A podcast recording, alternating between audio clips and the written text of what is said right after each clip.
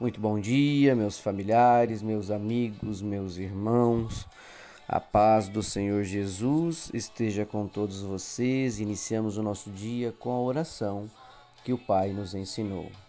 Pai nosso que estais no céu, santificado seja o vosso nome.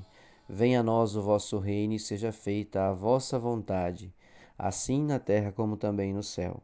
O pão nosso de cada dia nos dai hoje Perdoai as nossas ofensas, assim como nós perdoamos a quem nos tem ofendido, e não nos deixeis cair em tentação, mas livrai-nos de todo mal. Amém. Porque teu é o poder, o reino e a glória para todos sempre.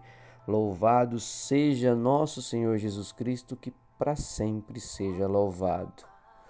Meus irmãos, a reflexão nossa do Evangelho de Jesus de hoje está no livro de Neemias, capítulo 8, versículo 9 e 10. E a palavra nos traz a seguinte mensagem: Quando ouviram a leitura da lei, eles ficaram tão comovidos que começaram a chorar.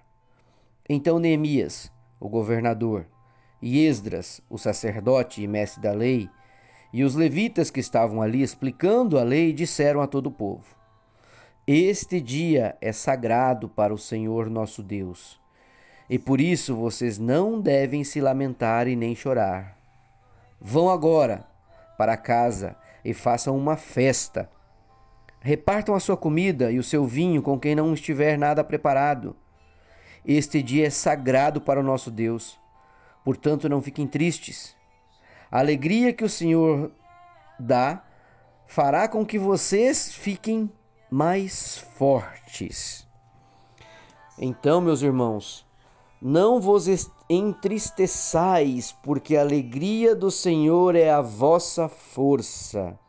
Não vos entristeçais, porque a alegria do Senhor é a vossa força.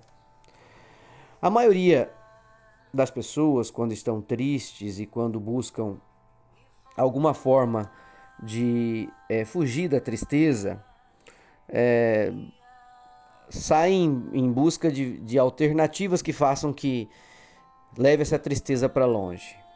Algumas pessoas sim buscam isso no entretenimento. É assistir um filme de comédia, é assistir uma peça de teatro, é, é sair para conversar com os amigos. É a busca de colocar a tristeza de lado e buscar alegria no exterior, no externo. Outras vão para um bar, outras vão beber, outras vão fazer uma série de outras coisas que é sempre uma busca constante de alegria no que está externo, né? Mas o efeito deste entretenimento, meus irmãos, ele dura muito pouco. Porque logo depois das risadas, logo depois é, da bebida, logo depois de você se afugentar da tristeza em coisas externas, elas voltam para o nosso coração porque elas nunca saíram dali, elas voltam para a nossa realidade porque elas nunca foram efetivamente eliminadas. Então, a alegria que vem do homem, ela não pode ser uma alegria que se busca externamente, é, em coisas terrenas. Ela tem que ser aquela alegria que vem de dentro, que vem do interior, que transcende essas circunstâncias externas da vida. Transcende a parte física. Por quê? Porque ela vem de dentro, ela é permanente, ela é capaz de manter um homem forte e com vigor, como a palavra está nos dizendo aqui. Não vos entristeçais, porque a alegria do Senhor é a vossa força. Então, lá em Gálatas 5:22 ainda diz assim: essencialmente o verdadeiro Amor e a verdadeira alegria é fruto do espírito do homem.